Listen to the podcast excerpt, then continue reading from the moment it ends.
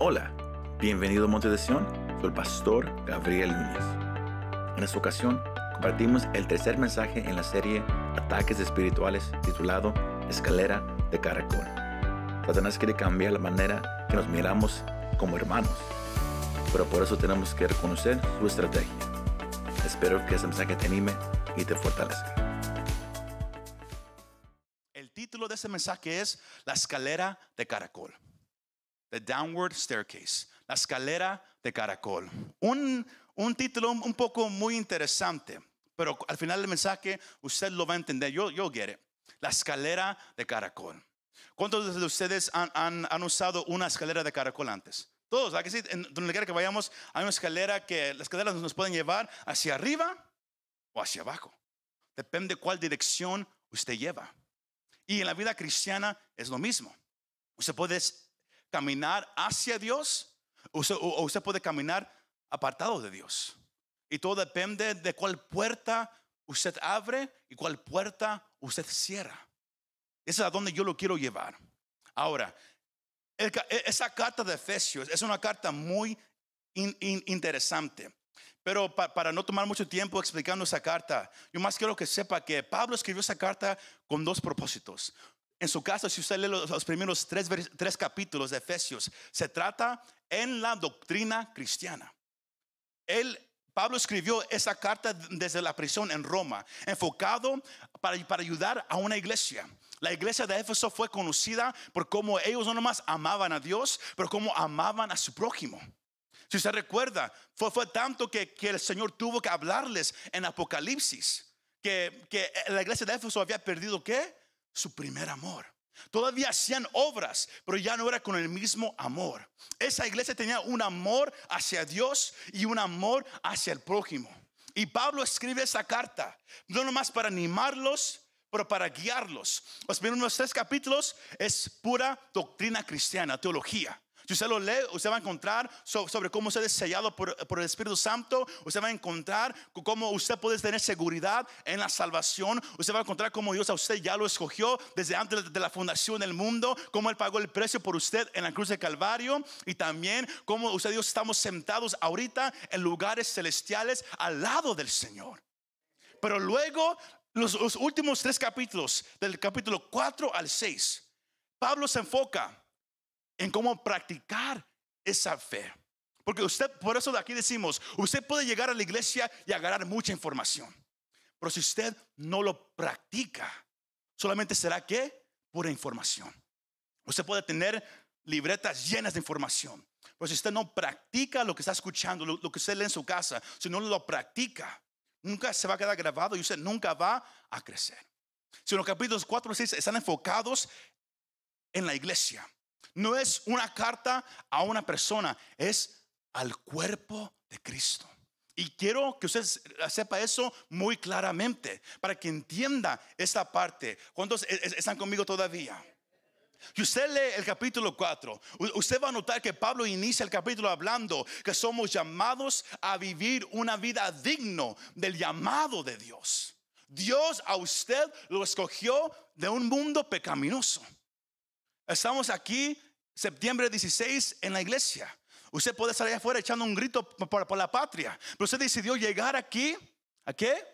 A estar en la presencia del Señor. Dios a usted lo llamó de, la oscuridad, lo llamó de las tinieblas, pero también Dios requiere algo de nosotros, que, caminemos de una cierta forma, que, se muestre que le pertenecemos al Señor, que somos de Cristo. ¿Cuándo son de Cristo en esa tarde? Y, por eso el versículo 2 y 3, el Pablo se enfoca mucho también en el carácter del cristiano.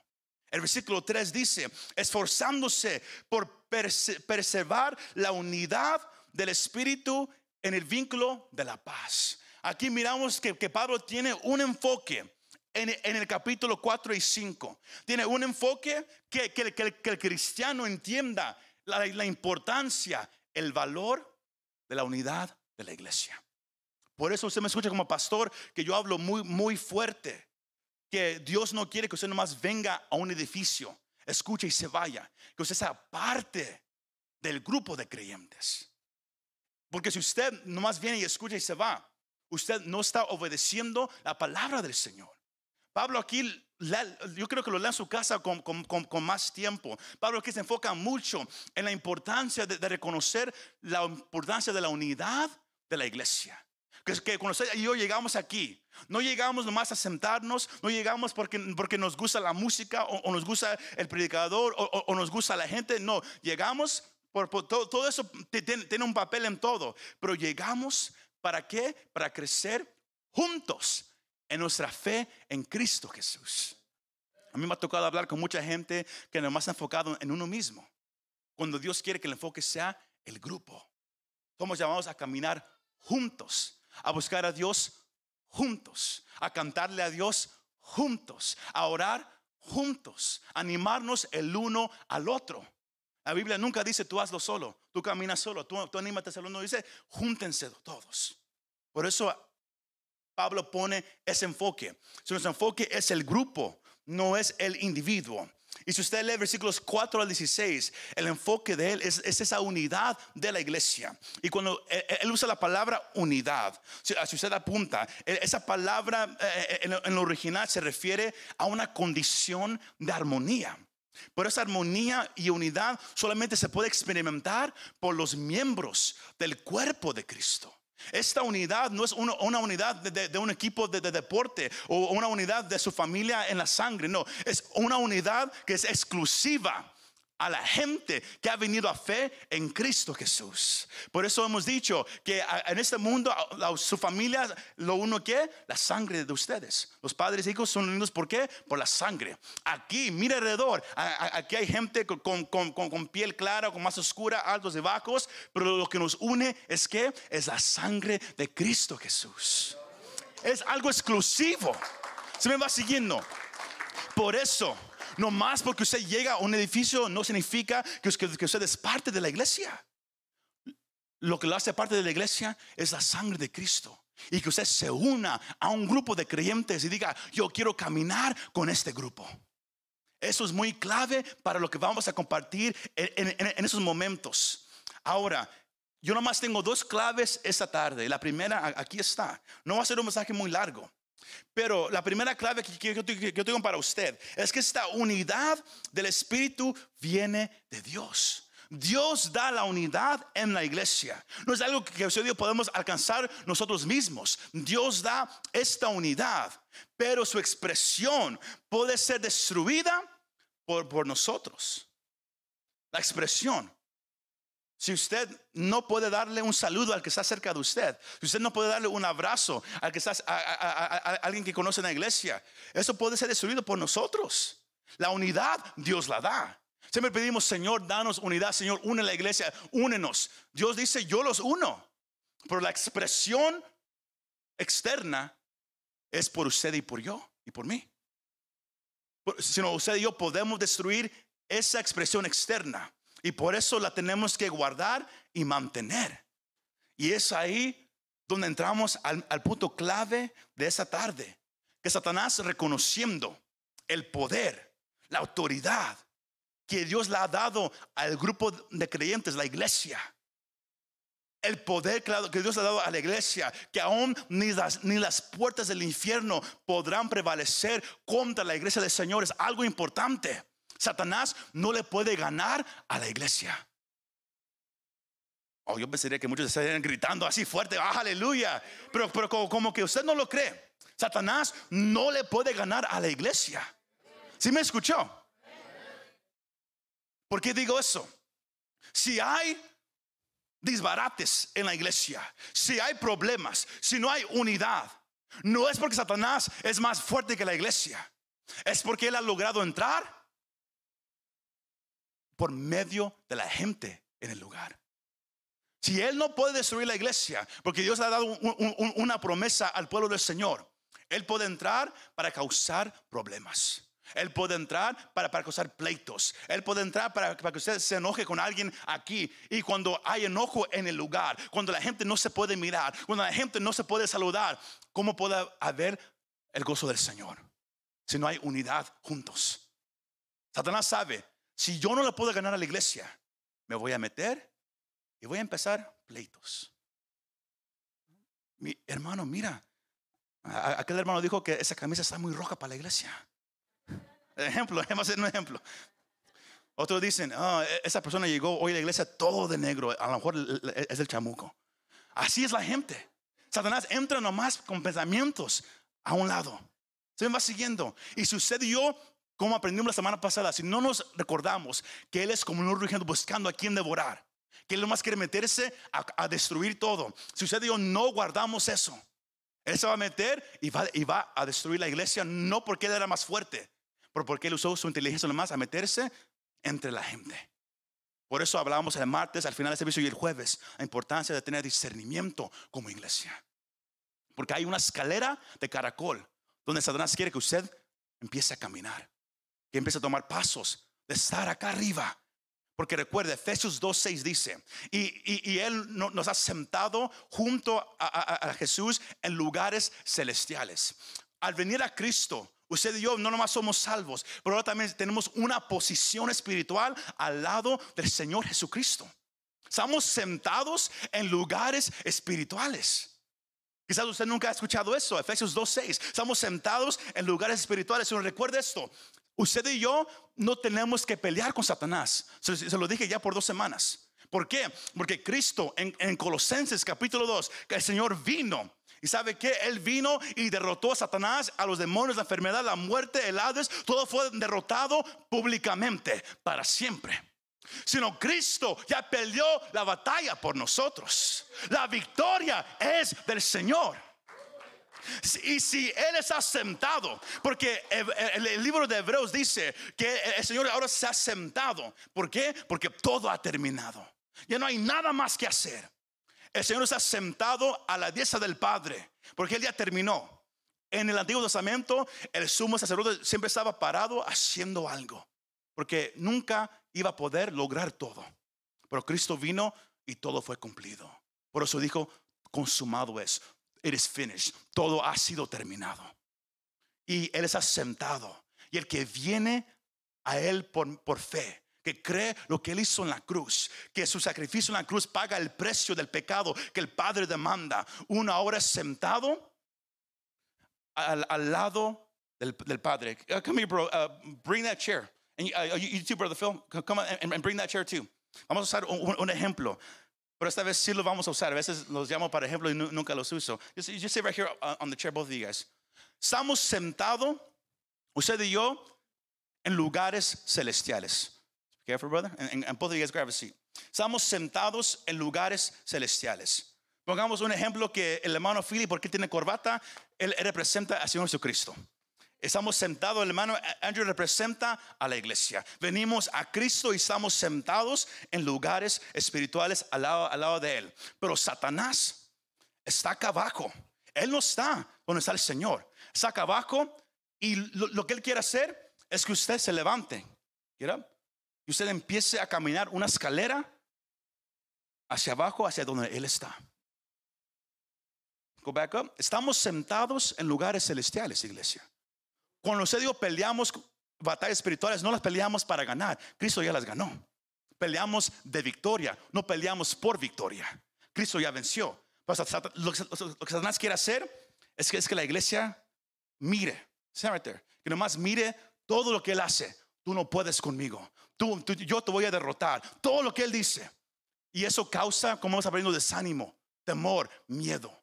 El punto es que Él quiere sacar a la iglesia. Él quiere agarrar la iglesia y hacerlo, hacer la iglesia que camine la escalera hacia abajo, hacia donde Él está, porque así puede ganarles. Se me va siguiendo. Thank you guys for, the example. El enemigo quiere que usted baje una escalera de, de la posición donde Dios está puesto hacia donde Él está. Porque Él no te puede ganar allá arriba.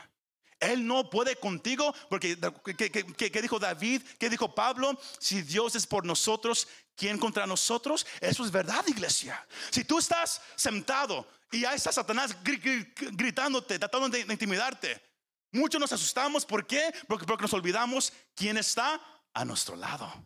No nomás es un dicho, ¿quién está a nuestro lado? Estamos sentados al lado del de Dios, al lado de nuestro Salvador. Y si Él está conmigo, ¿quién contra mí? Pero cuando nos olvidamos eso, cuando abrimos puertas y dejamos que cosas tan pequeñas, tan insignificantes, empiecen a quitar la vista del Señor y la pongan en aquel que, que, está acusando día y noche, gritando día y noche hacia nosotros. Y de vez de enfocarnos en el Salvador, estamos enfocados en el enemigo. ¿Qué pasa? Nos empezamos a mirar. De repente estamos asustados. De repente nos, levantamos de donde estamos en lugares espirituales. ¿Y qué pasa? Empezamos a acercarnos a escuchar lo que Él está diciendo. Y luego si no tenemos cuidado, empezamos a creer todo lo que, lo que Él está diciendo. Y luego empezamos a caminar una escalera hacia donde Él está. Y ahí está el peligro, iglesia. Por eso Dios ha puesto el grupo de creyentes. Efesios 4, si me quiere seguir, versículos 12 al 15 dice, ah, que recuerde, Pablo habla de, que Dios ha dado ministerios a, muchos eh, eh, para ayudar a la iglesia con el fin de capacitar a los santos para la obra del ministerio, para la, para la edificación del cuerpo de Cristo, hasta que todos, diga conmigo, todos, más fuerte, todos, hasta que todos lleguemos a qué? A la unidad de la fe y del pleno conocimiento de quién? ¿De un pastor? No, del Hijo de Dios. A la condición de un, de, un niño espiritual? No, un hombre maduro. A la medida de quién? De la estatura, de la plenitud de Cristo. Si no hay una meta para ustedes y no es venir a la iglesia todos los domingos. No, la meta es que crezcas, que madures. ¿Cómo sé si yo he madurado? ¿Te miras más como Cristo o menos?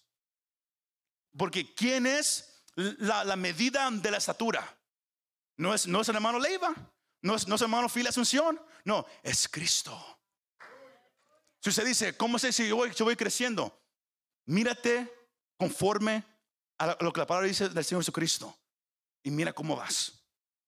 ¿Cómo estás hoy comparado a septiembre 16, 2022? ¿Eres más maduro o sigues igual? ¿Tienes un fervor o se está apagando? ¿Cómo te encuentras hoy comparado hacia un año atrás? ¿Creciendo o yendo para atrás? el, punto es llegar a la unidad juntos en la fe, al conocimiento del Hijo de Dios, a, a una condición madura. Esa es la razón por la cual venimos a la iglesia. Aprender, a crecer. Pero recuerden, no es algo personal, es personal, pero también como grupo. Pero si usted viene y nunca saluda y usted más se va corriendo, usted le falta mucho todavía para llegar a la madurez. Solo no lo puede hacer. Se ocupa todos nosotros. Voltee al que está más cerca de usted, déle una mirada, luego voltee al otro que está más cerca de usted, déle una mirada y dígale, estoy en problema, I'm in trouble. Si ellos, me, van a ayudar, no se crea. Pero, ¿ah? Hoy es 16, oh, 17, no sé por qué dice 16. Mi, mente está, enfocada en el mensaje. Pero la meta, iglesia, es la unidad. Y Dios da ministerios para producir cristianos fuertes, reparados y aptos. Pero algo bien, importante aquí. La meta de la iglesia no es el ministerio. Hay gente que va a iglesias nomás para obrar en un ministerio, nomás porque quiere una posición, un título. Eso no es lo que Pablo está diciendo. Dice, Pablo dice, Dios da ministerios para ayudar. Dios pone pastores, Él pone líderes para ayudar a la iglesia. El punto es que, que cada quien crezca y que usted llegue a un punto en su vida espiritual donde usted puede enseñarle a otros. Esa es la meta. Si usted siempre está nomás escuchando y nunca enseñando, usted todavía le falta un poquito. Pero la, la cosa hermosa es que usted puede madurar. You can mature. Usted puede crecer. ¿Cuántos anhelan crecer? Aleluya. Ahora sí llegamos. El versículo 14 dice, entonces ya no seremos niños, sacudidos por las olas y llevados aquí por allá por todo viento de doctrina, por la astucia de los hombres y que por las artimañas engañosas del error. Hay un punto que Pablo le dice a la iglesia. Somos llamados a crecer, a madurar en la fe. Pero también él dice, porque va a entrar gente entre ustedes para confundir, para asustar para hablar cosas que no son de Dios. Porque Satanás se puede, se puede disfrazar de, un ángel de luz. Él puede hablar muchas cosas. Por eso le dijimos el martes, tenga cuidado quién deja que, usted que ore por usted. Si usted no lo conoce, de repente dice, Dios manda una palabra para ti. Escuche, pero también discierna si es de Dios o no es de Dios. Compare la palabra con la palabra de Dios. Dios nunca se va a contradecir. Dios nunca se va a interrumpir tampoco en un servicio. Hay un orden para todo, iglesia. Y Pablo dice, lo más que ustedes ayuden a crecer, a llegar a una unidad de la fe. Ahora, eso no significa que vamos todos a pensar igual, pero todos tendremos una unidad conforme a lo que es la fe de Dios. Tenemos una creencia similar todos en quién es Cristo y, y lo que él hizo por nosotros en la cruz de Calvario. Tenemos que llegar a esa unidad de la fe, tenemos que llegar a una madurez entre todos porque el enemigo se quiere meter. Como dijimos la semana pasada, él nomás busca quién anda por atrás. ¿Quién abre una puerta en su vida? Una puerta. ¿Para qué? Para que él pueda entrar. Él busca a la iglesia. ¿Cómo me puedo meter yo a esta iglesia? ¿Por medio de quién? ¿O cómo puedo yo entrar a esa iglesia para empezar a causar un desorden? Así es como Satanás obra. Y por eso eso, eso nos lleva al, pasaje que, leímos. El versículo 25 dice, por tanto, dejando a un lado la falsedad, hablen verdad cada cual con su prójimo. Porque no, somos miembros los unos de los otros. Va, a entrar gente a decir tantas cosas. Gente que se mira como que ama a Dios, que habla ciertas cosas, pero cuando uno lo examina conforme a la palabra de Dios, no es de Dios. Satanás se disfraza de varias cosas. Él quiere entrar destruir la iglesia. Ese es el ataque espiritual. Él quiere desanimar a la persona, él quiere cambiar cómo tú miras a Dios para que caigas en incredulidad, pero él también quiere meterse a la iglesia a causar desorden, porque una iglesia que no se habla, que no está unida, no puede hacer nada. No puede hacer nada, iglesia. Usted puede venir, usted puede decir yo amo a Dios, pero cuando viene y no hay unidad, no hay amor, hay como que se puede sentir algo en el ambiente aquí, todos saben que uno no, es difícil recibir, porque se siente cuando algo no anda bien en medio del grupo de personas. Se siente. Y es lo que Satanás quiere que siempre ocurra en cada iglesia. Por eso él dice en el versículo 26, enójense, pero no pequen. La Biblia nunca dice que es pecado enojarte. El pecado no es en la emoción, el pecado es en qué haces con esa emoción. Porque todos nos vamos a enojar, somos humanos. Nos vamos a enojar el uno con el otro, igual como se enoja entre la familia. Nos vamos a enojar, pero ¿qué hace con el, en el ojo usted? ¿Dice algo? ¿Hace algo? Usted dice, Señor, ¿sabes qué? Te entrego esto, no lo quiero. ¿Qué hace usted con el enojo? Porque Satanás entra por puertas. El enfoque de Pablo aquí, ahorita lo que vamos a tocar, es que Satanás se mete por puertas abiertas en la iglesia. Y, la, entrada número uno es entre nosotros, en, lo que uno se dice el uno al otro. Esa es la entrada principal, como él se mete a la iglesia. Porque él, tratará de, de tocar la alabanza del mensaje, pero él dice, la, mejor manera para entrar yo a una iglesia es, metiéndome entre ellos empezando a decir cosas. ¿Sabes qué dijo esa persona? Como dijimos el ejemplo. ¿Qué, dijo esa persona sobre ti? Mira, cómo te miran. Mira, el pastor te mira, pero ni te saluda.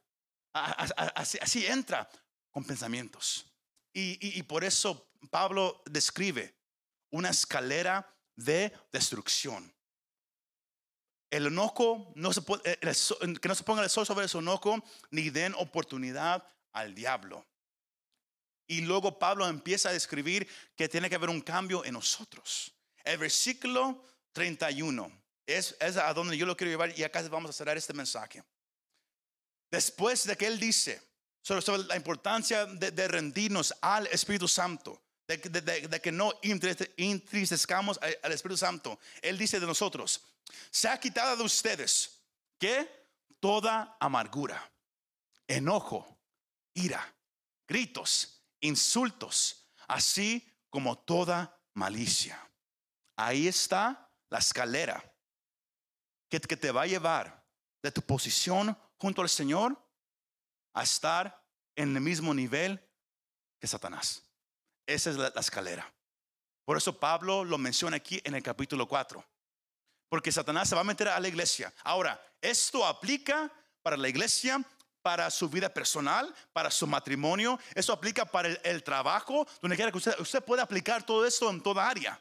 No nomás es, es, aquí, pero el enfoque hoy es aquí en la iglesia. Pero hay una escalera que, que si usted no se cuida, Satanás va a entrar por la puerta y lo, y lo va a empezar a llevar escalón por escalón hasta que usted baje. ¿Y qué es? Con amargura. Ahora, la, la, amargura es el primer escalón que lleva a todo lo demás. Bitterness, para los que hablan en inglés. Hebreos capítulo 12, versículo 15 dice, cuídense de que nadie deje de alcanzar la gracia de Dios, de que ninguna raíz de amargura brotando cause dificultades y por ella muchos sean que contaminados. So, no nomás es aquí en Efesios, pero en Hebreos nos, llama la amargura, bitterness es la raíz de todo lo demás. Nadie se enoja nomás por enojarse. Ya ha habido amargura ahí por un tiempo. Se me va siguiendo. Hay una escalera. Y quizás usted hoy, hoy yo, yo, oro que usted hoy pueda abrir sus ojos a su condición, como se encuentra hoy. Tengo yo amargura, tengo yo enojo, tengo ira. ¿En dónde estoy ahorita en mi vida? ¿Qué tiene Dios que hacer conmigo esa tarde? Pero el escritor dice, cuídense. Nunca dejen de buscar al Señor, de acercarse a Él. Porque la raíz de amargura, cuando brota, causa dificultades y qué? Contamina. Satanás quiere meterse a la iglesia y nomás plantar raíces de amargura entre nosotros, porque ahí viene todo lo demás. Si Él puede causar amargura entre nosotros, ahí, de ahí viene el enojo, resentimiento, Ahí viene la malicia, la ira, los pleitos, las contiendas. Todo viene de la amargura. Y si usted dice, pero ¿qué es amargura? Vamos, a, decir bien brevemente. I have that picture up there. You can follow me along now. La, amargura es algo que, que, hiere o algo que insulta. Y la amargura deja un sabor agrio. Cuando alguien te dice algo, hola, ¿cómo estás, hermano? Oh, como que ya, ya tienes un, poquito de, de panza. ¿Qué, qué, pasó? Un comentario así puede causar que se quede algo ahí. Luego, la, próxima vez que, el hermano mire a esa persona, ¿qué va a pasar? Se va a recordar eso. Y como que ya no le va a dar gusto hablar con la persona porque dice, ah, me va a decir algo hoy también. ¿Verdad que sí? Porque hay, gente de, toda clase en la iglesia que, dan comentarios de cómo uno se viste, de, tantas cosas. y Satanás dice, eso es lo que quiero. Plantar amargura porque de ahí empieza todo lo demás. amargura te insulta.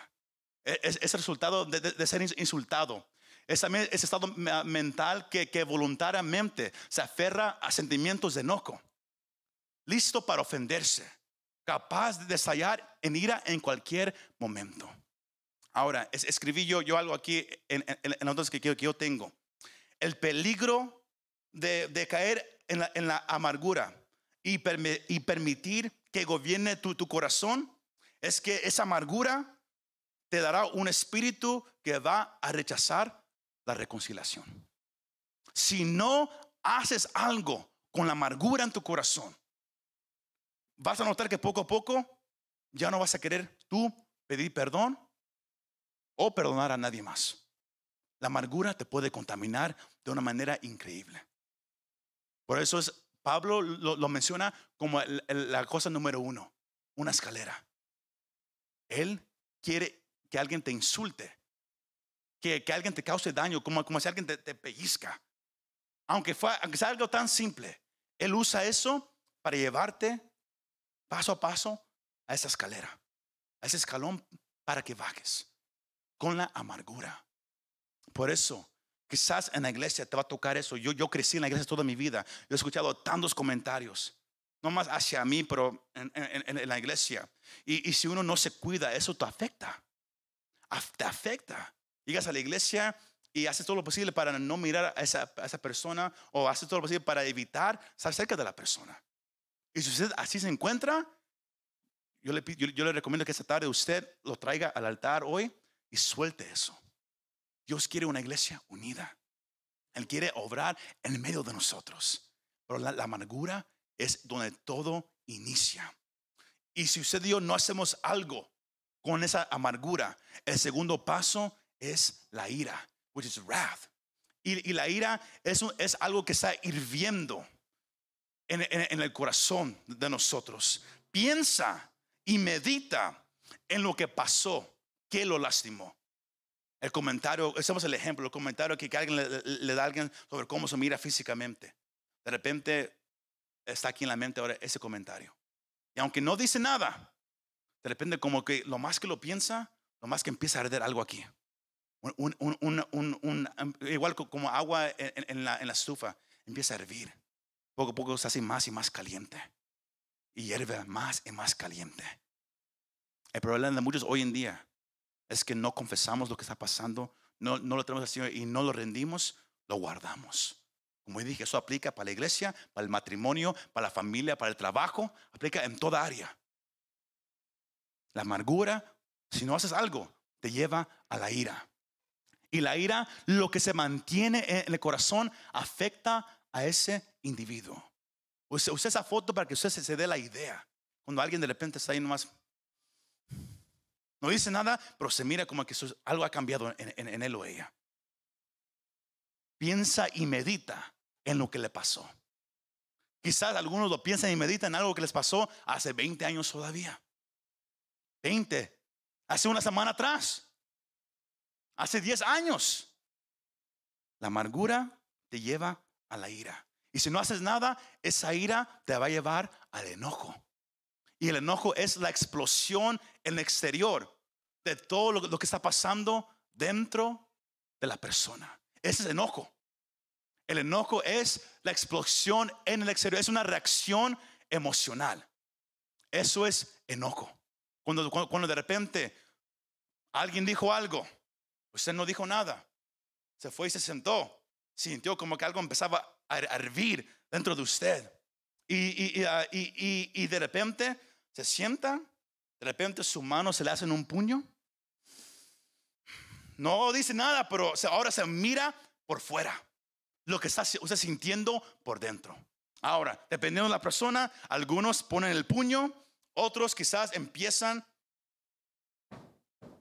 a pisotear fuerte los jóvenes. Algunos cuando están enojados lloran. Todo se expresa de una manera diferente. Pero cuando ya se ha expresado, ahora ya es enojo. La amargura y la ira es por dentro. Se siente. Se siente. Pero cuando ya se expresa, ya no es ira, ya no es amargura, ahora es enojo. Satanás quiere una iglesia que tome el paso, amargura, ira, enojo. Y cuando uno mira, ya no está donde estaba, ahora está más y más cerca hacia donde está Satanás. Él quiere el enojo, es una reacción externa. Ahora, Muchas veces cuando alguien está enojado, eso lo lleva al próximo paso, que, que Pablo dice que son los gritos y los insultos. Nadie que grita o que insulta lo hace nomás por hacerlo. Ya había tomado todos esos pasos ya.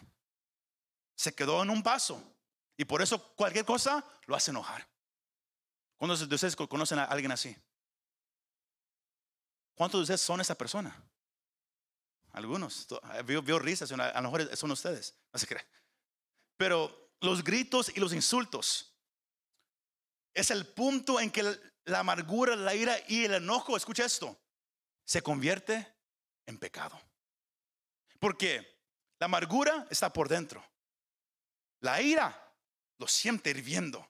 El enojo ahora se nota por fuera. Pero ya que usted lo hable, verbalmente, ahora ya es pecado. Porque ahora ya usted lo, está diciendo a voz alta. Gritos, insultos. Eh, eh, ahora es pecado. Y, eh, es, una persona enojada ne, ne, necesita hacer que todos escuchen sus quejas.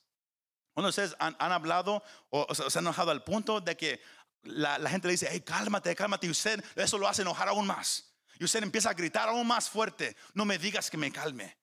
¿Quién eres tú para decirme eso? Y, uno cree que, que, uno está en lo correcto por estar en esa condición. Y quiere que todos lo sepan. La amargura, la ira, el enojo, luego los gritos e insultos. Aquí llegamos. Y ya casi llegamos al último. Cualquier hablar que, que sea diseñado para herir a otros es un grito y es un insulto. Cualquier cosa que se diga para herir a otros, sea verbalmente o sea aún chistes. ¿Se me va siguiendo? Eso, cuídese. Porque el Señor dijo, por cada palabra que uno diga, será juzgado. Aunque se diga, estaba nomás bromeando, cada palabra, será, usted será juzgado. Todo inicia amargura, ira, enojo, gritos insultos. Y el último que Pablo dice es que la malicia, malice. Es, es lo último, es el último escalón que hay. Y eso es la maldad o sentimientos de odio intenso. Una cosa es estar amargo por algo. Una cosa es sentir algo hirviendo nosotros, es tener enojo, es gritar. Otra cosa ya es malicia, cuando uno ya lo hace físicamente. Se me va siguiendo. Rateros, gente que asesina. Eso no es que, nomás pasó de repente, no. Ya iban con esa intención. Y eso es un, espíritu que, que es influenciado por Satanás mismo, la malicia. Si, miramos al, hermano aquí presente y de repente escuchan la voz, dale una cachetada al hermano que está a tu lado. Nadie puede decir, Dios me dijo que lo hiciera. No, Satanás mismo influenciando. ¿Por qué? Porque él busca puertas abiertas. Pero si usted llega a ese nivel, es porque usted ya bajó la escalera. Eso no sucede de repente, iglesia. Usted primero, todo comenzó con algo que se dijo, que, que, que causó una herida aquí, una amargura. Luego usted no hizo nada, lo dejó ahí, empezó a hervir. Se hizo ahora ira. Y porque usted tampoco no hizo nada, de repente se hizo en enojo. Y porque no hizo nada, de repente usted ahora lo menciona a voz alta de vez en cuando. Ah, recuerdo lo que me hicieron. Recuerdo lo que me dijo. Usted está enojado. Eh, como dije, cuando usted ya lo habla, eso ya es pecado. Ya es pecado. Y usted Luego eso, si usted no lo trae Cristo, se hace en malicia. Donde usted hará algo físicamente. Lo que miramos hoy en día en, ese ambiente diferente, con muchachos, con, familias, gente que nomás ahora hay gritos, hay insultos, hay peleas, hay golpes, hay todo eso. Eso no llegó de repente. Si usted no hace algo en su vida personal para cerrar esa puerta, eso va a afectar a qué? A usted y a todos los demás que viven con usted. Satanás así es como se mete. Por eso en la iglesia, él, Satanás nomás ocupa una persona para causar un desorden. No es una persona. Y por eso tenemos que cuidar a todo el pueblo. Para que esa cosa, esa, amargura no contamine a todos los demás. ¿Sí me va siguiendo, iglesia? Por eso Pablo, Pablo dice, eh, eh, eh, la malicia es, eso, es, el resultado de no confesar el dolor en tu corazón. La malicia, todo esto es el resultado de no confesar lo que está escondido aquí. Lo guardas, no le dices nada a nadie, ahí nomás lo dejas, nunca se va. ¿Sí me escuchó? Nunca se va. La única manera que la amargura, la ira, el enojo, los gritos, insultos, la malicia, la única manera que se puede ir que, que solo traiga a los pies de Cristo. La única manera. Si usted lo ignora, no se va. Ahí está todavía. Nomás más ocupa que alguien venga o diga algo similar para que explote otra vez. Usted y yo tenemos que ser libres. Y usted, dice, pero pastor, yo creo que mi vida yo he tenido uno o quizás muchos de esos sentimientos y yo me encuentro quizás aquí o aquí o acá. ¿Qué voy a hacer? Pablo da la respuesta donde se puede invertir, cambiar curso y regresar hacia arriba. Es el versículo 32, iglesia, que, dice, sean más bien amables que unos con otros, misericordiosos, perdonándose unos a otros, así como también Dios los perdonó en Cristo. Tú y yo podemos invertir el curso, el curso. We can reverse it. Nos podemos regresar. No tenemos que seguir caminando hacia donde Satanás quiere que caminemos. Podemos regresar y empezar a subir el escalón hacia donde estamos en la presencia del Señor. Pero eso, solamente se hace, iglesia, por medio de confesión. Tú y yo tenemos que venir ante el Señor y confesar. That, that, that, uh, that picture up there. A veces es difícil esas emociones tóxicas. ¿Cuántos de ustedes conocen la tóxica o el tóxico? Pues son emociones. Esas emociones tóxicas. Pero tienes que hacerlo o si no, va a afectar a los demás.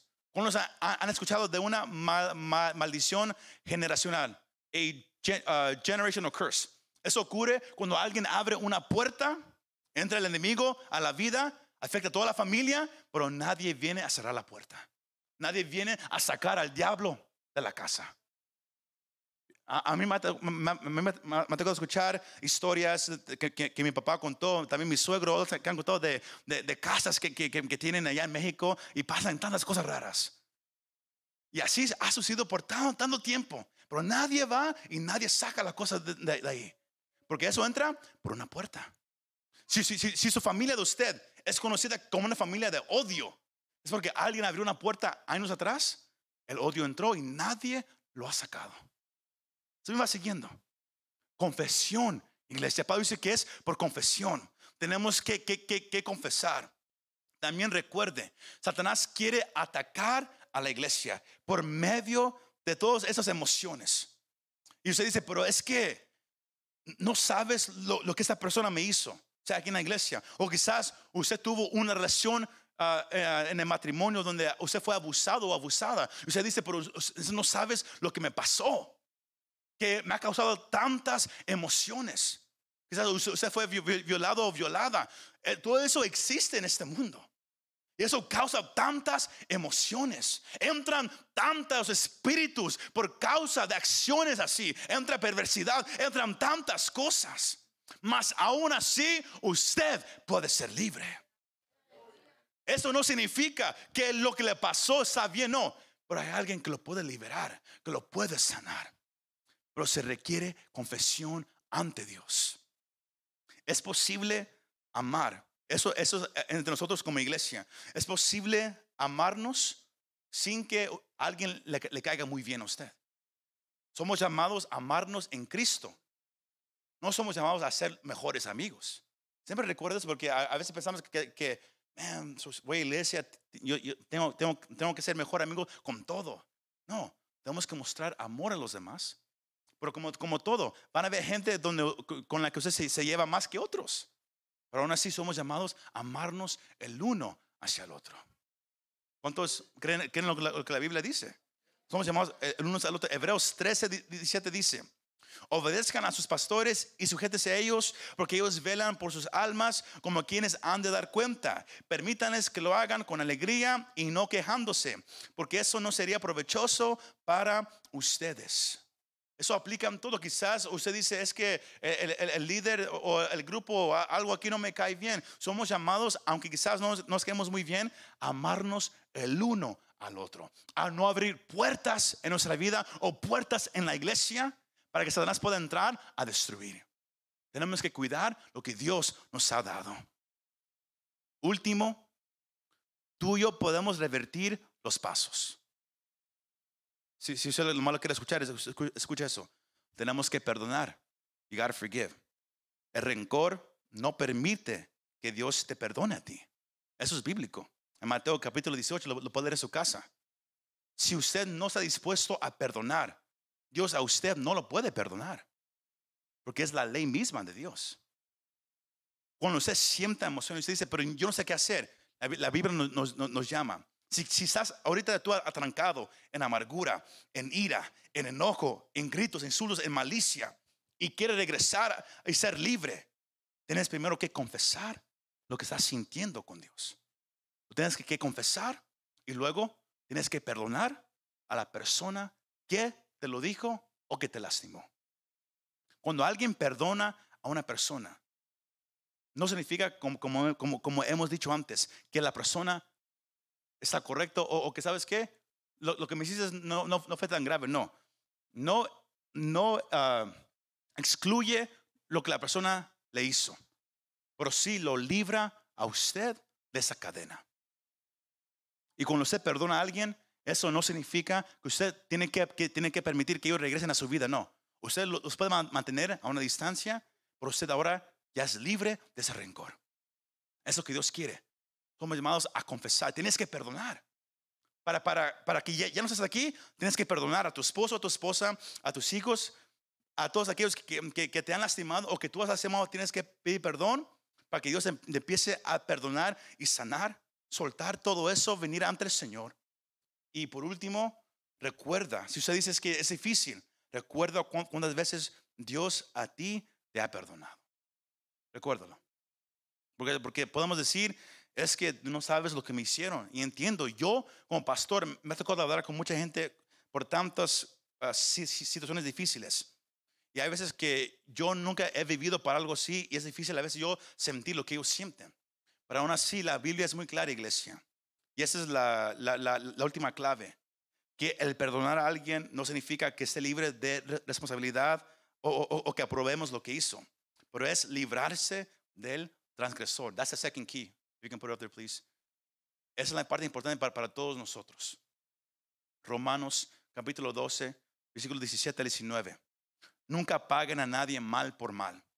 Respeten lo bueno delante de todos los hombres. Si es posible, en cuanto de ustedes dependa, estén en paz con todos los hombres.